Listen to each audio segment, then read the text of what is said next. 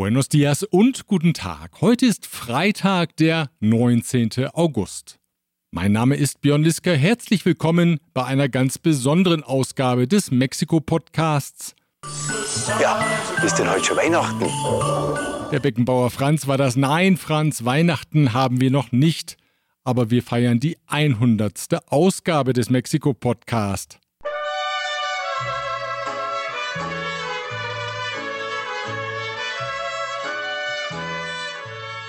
Und das ist ein Anlass, um eine kleine Befragung zu starten, wie der Podcast so ankommt. Ich beginne die Befragung ganz bescheiden bei Bundeskanzler Olaf Scholz. Herr Bundeskanzler, wie haben Sie die Nachricht aufgenommen, als der erste Mexiko-Podcast herauskam? Das ist die gute Botschaft. Na, das ist ja geradezu überschwänglich. Jetzt haben Sie ja schon viele Ausgaben gehört. Sagen Sie doch mal in zwei Worten, wie finden Sie denn den Mexiko-Podcast? Sehr, sehr hilfreich. Vielen Dank, Herr Scholz. Aber das waren drei Worte. Vielleicht nochmal in zwei Worten eine kleine Variation. Sehr, sehr sinnvoll. Ja, danke. Das sind natürlich prima Adjektive, über die ich mich sehr freue. Ich hoffe, diese Erkenntnis hat auch in Zukunft Bestand. Ich bin sicher, dass diese Erkenntnis nicht mehr verändert werden wird. Nach zweieinhalb Jahren ist das ganz klar. Jetzt übertreiben Sie aber etwas, Herr Scholz. Zweieinhalb Jahre sind es noch nicht ganz, aber in vier Wochen, da sind es exakt zwei Jahre. Aber auch für Kritik soll Platz sein. Welche Vorschläge, Herr Bundeskanzler, haben Sie, damit der Podcast noch besser wird? Gar keine. Na gut, ich versuche es mal anders. Was kann ich besser machen? Nichts. Vielen Dank, Herr Scholz, für dieses aufschlussreiche Gespräch. Ich frage mal rasch bei Ihrer Vorgängerin nach. Frau Merkel, auch Sie hören den Mexiko-Podcast ja mit großer Begeisterung in der Uckermark. Was machen Sie denn am liebsten, während Sie den Podcast hören? Essen, trinken, schlafen, Zähne putzen. Ja, schlafen. Na egal. Vielen Dank, Frau Merkel. So, wir wollen aber die Hörerinnen und Hörer in Mexiko nicht vergessen. Manuel Bartlett, Sie kennen sich doch aus mit Energie. Wie finden Sie denn meine energetische Moderation? Voy a ser un poco grosero. Nein, nein, nein, wir sind doch auf Sendung. Das reicht schon. Vielen Dank. Dann vielleicht doch besser der Ex-Präsident Felipe Calderón. Felipe, wenn du den Podcast gehört hast, wie fühlst du dich dann? Tengo las manos limpias, el corazón en paz. Na, das ist doch mal was. Viel mehr kann ein Podcast nicht leisten, aber Hände waschen trotzdem nicht vergessen. Zum Abschluss noch eine Frage an Sie, Präsident López Obrador. Wie man mir berichtete, hören Sie den Podcast ja jeden Freitag im Nationalpalast. Gibt es denn aus Ihrer Sicht ein anderes ausländisches Medium, das noch besser über Mexiko informiert als der Mexiko-Podcast?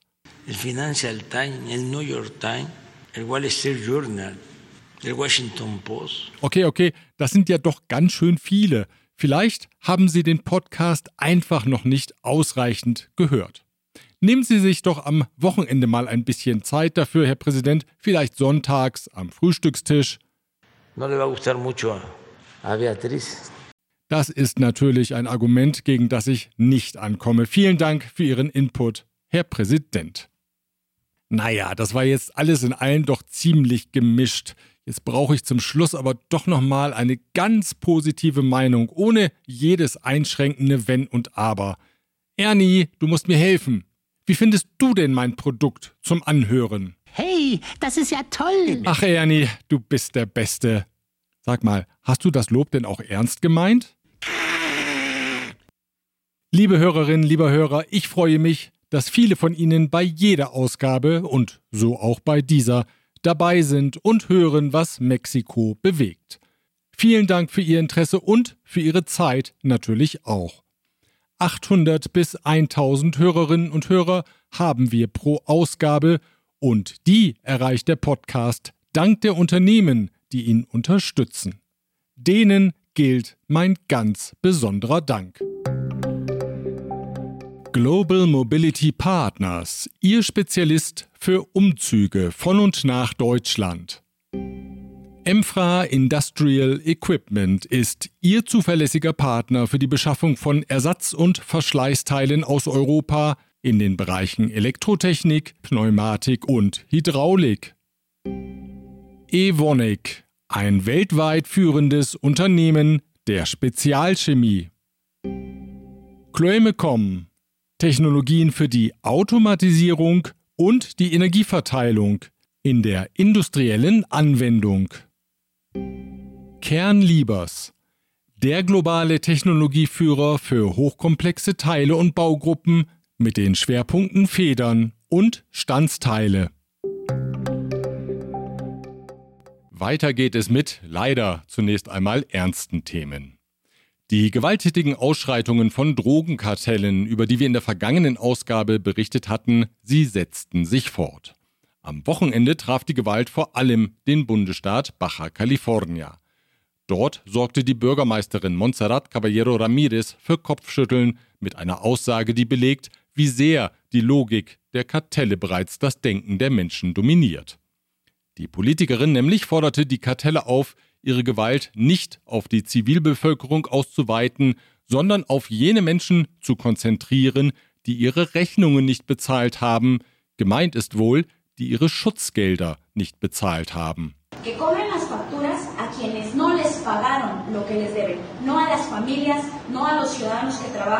Die Bürgermeisterin ruderte anschließend zurück und sagte, in keiner Weise habe sie kriminelle Machenschaften rechtfertigen wollen. Auch in der Nacht zum heutigen Freitag gab es Meldungen über Kartellgewalt. Diesmal aus Colima, wo Kriminelle der Organisation Los Mezcales auf die Festnahme eines Anführers mit Brandschatzungen und Schüssen reagierten und Schrecken verbreiteten. Mit der üblichen Strategie reagierte Präsident Andrés Manuel López Obrador. Er griff den Überbringer der Nachricht an, also besonders die Medien, die kritisch über seine Arbeit berichten. Diese Berichte seien übertrieben. Sie seien politisch motiviert und hätten das Ziel, Instabilität zu erzeugen, sagte der Präsident. Er betonte, die Regierungsfähigkeit sei gesichert und empfahl der Bevölkerung, die seiner Meinung nach sensationalistische Berichterstattung nicht ernst zu nehmen. Y decirle al pueblo de México que estén eh, tranquilos, que hay gobernabilidad, hay estabilidad y al mismo tiempo hay un interés de nuestros adversarios, los conservadores, de magnificar las cosas, de hacer periodismo amarillista, sensacionalista. Der Präsident bezeichnete die Gewalt auf den Straßen als Propaganda der Kartelle. Eine Sprachregelung, die auch die Militärführung nutzte. López Obrador warf den Regierungskritikern vor, generell an den Wochenenden den Versuch zu unternehmen, die öffentliche Meinung zu manipulieren. Das könne er nicht tatenlos hinnehmen, deswegen erwäge er fortan auch samstags die morgendliche Sicherheitsrunde des Kabinetts einzuberufen und anschließend seine Mañanera-Konferenz, um dann an sechs Tagen pro Woche seine politische Sichtweise zu verkünden.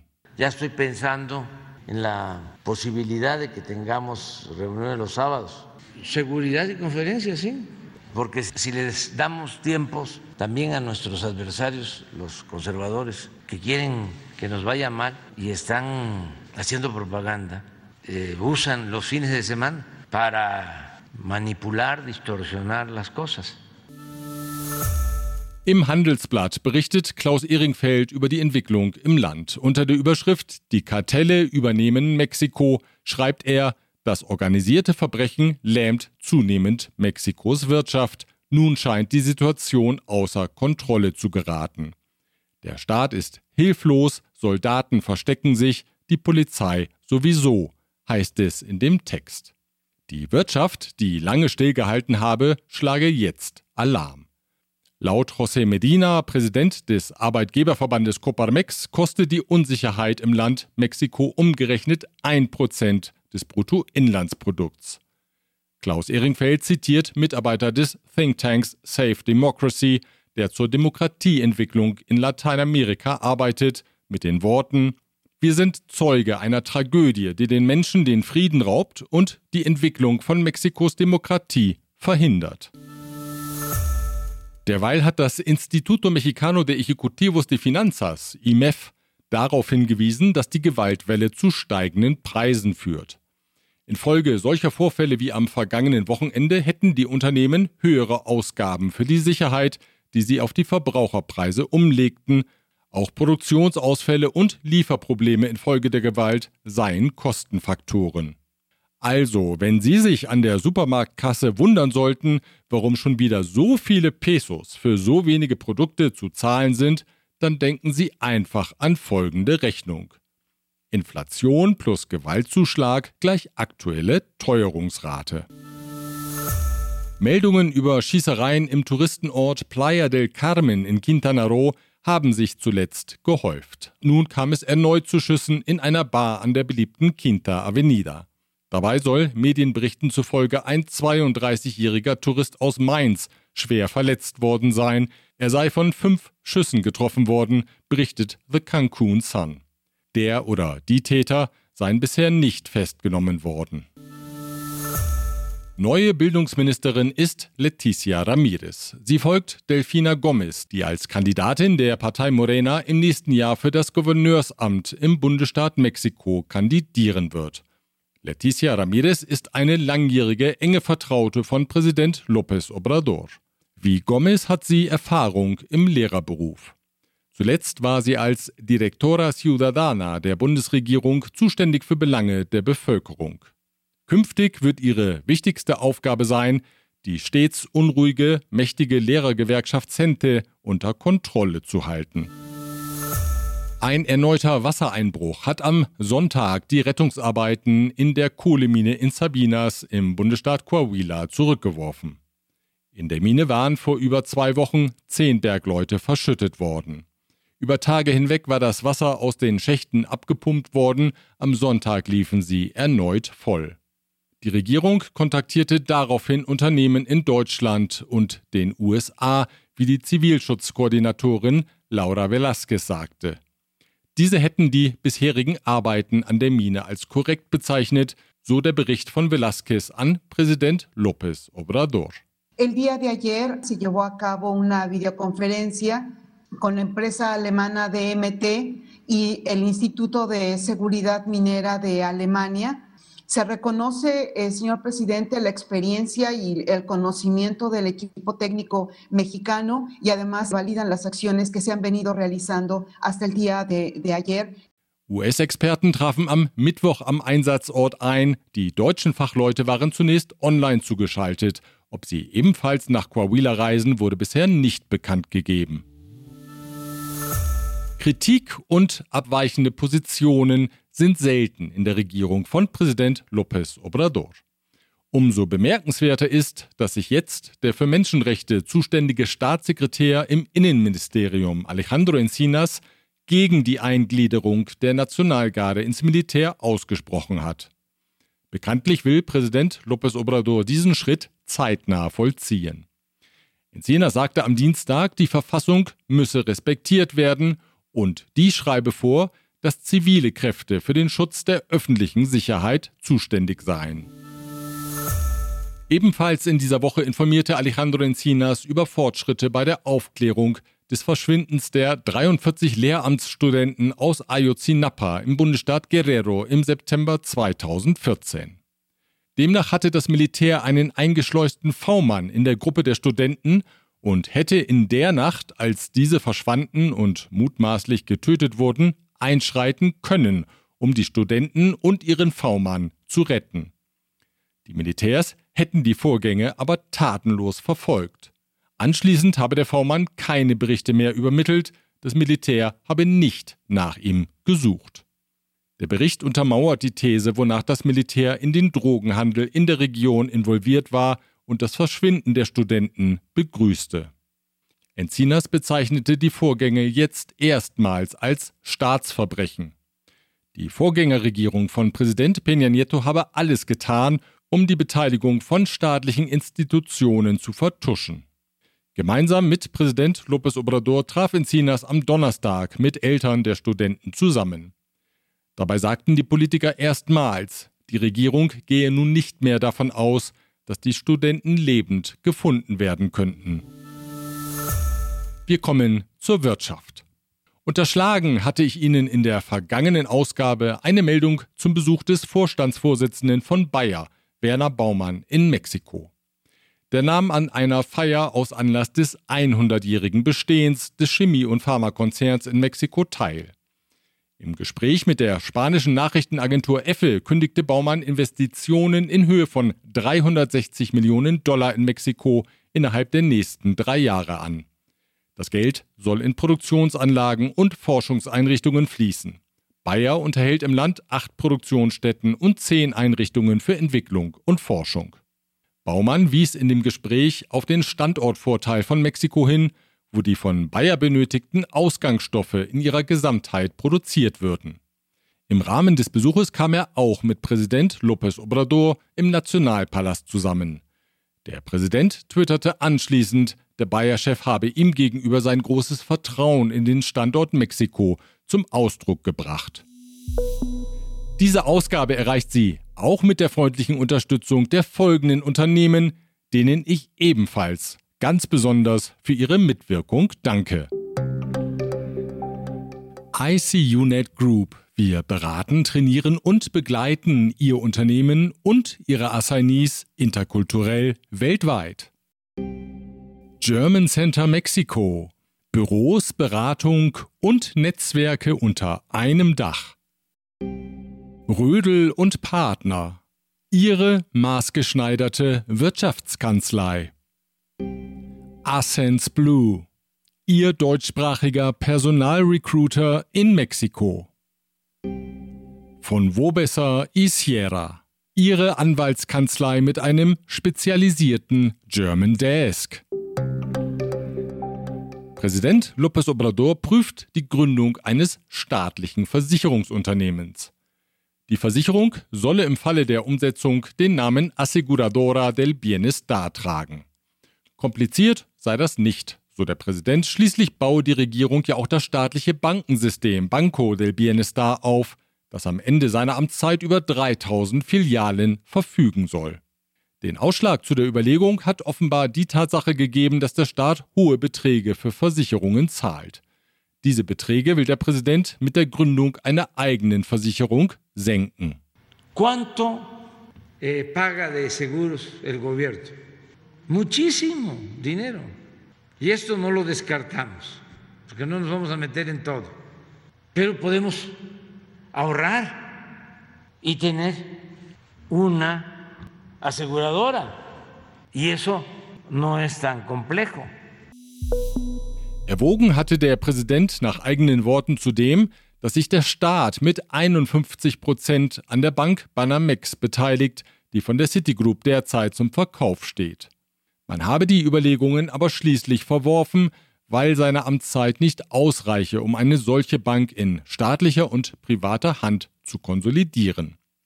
Nachdrücklich forderte er von der Citigroup, beim Verkauf einem mexikanischen Bieter den Vorzug zu geben. Die Banamex sei eine emblematische Bank mit großer Historie, deswegen habe er die Citigroup Manager wiederholt aufgefordert, que el banco sea adquirido por mexicanos. Das Programm Sembrando Vida bekommt eine Variante auf dem Wasser. Die heißt aber nicht etwa Pescando Vida, sondern Sembrando Vida en el Mar. Unter anderem sieht das Programm vor, die Schutzzonen für Fischbestände auszuweiten und den Fischern Ausgleichszahlungen zukommen zu lassen. Zugleich sollen die Fischer ihre Küstenabschnitte pflegen und unter anderem die für die Ökosysteme wichtigen Mangrovenbestände schützen. Denn dort, wo die Mangrovenbestände verschwinden, gehen auch die Erträge der Küstenfischerei zurück, nicht nur in Mexiko, sondern weltweit.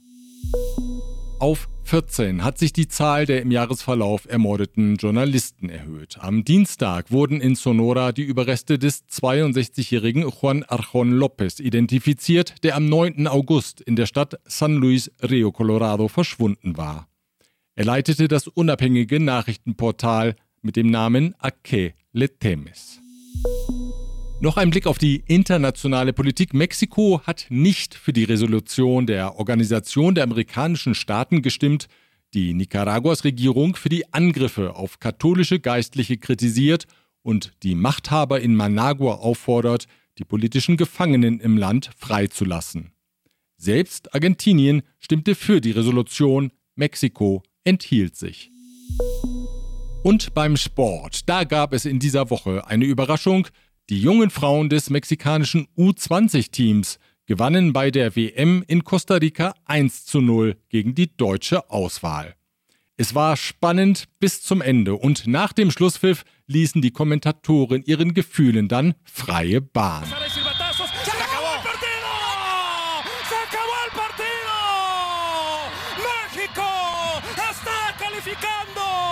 Necesitábamos un baño, un baño de orgullo, un baño de alegría. Y las mexicanas, sub-20, sacan el pecho y llevan a México a la siguiente fase. Lo gana México, 1 por 0 Alemania. Deutschlands Frauen sind damit aus dem Turnier raus. Mexikos Team spielt am morgigen Samstag im Viertelfinale gegen Spanien. Soweit der Überblick über die Nachrichten aus Mexiko. Und wenn Sie hier und dort tief durchgeatmet und gedacht haben, na, schlimmer kann es nicht kommen, dann sage ich, doch, kann es. Und es kam sogar schon einmal schlimmer, nämlich vor rund na, 66 Millionen Jahren, als ein Meteorit dort einschlug, wo heute das Städtchen Chicxulub liegt, an der Küste nördlich von Merida. Damals, Sie kennen die Geschichte, verfinsterte sich die Welt, die Nahrungsketten kollabierten und unter anderem der gute alte Dinosaurier fand sein Ende. Was damals geschah, das lässt sich nun in einem Museum nachvollziehen, dem jetzt eröffneten Museum des Meteoriten, eben dort in Chicxulub.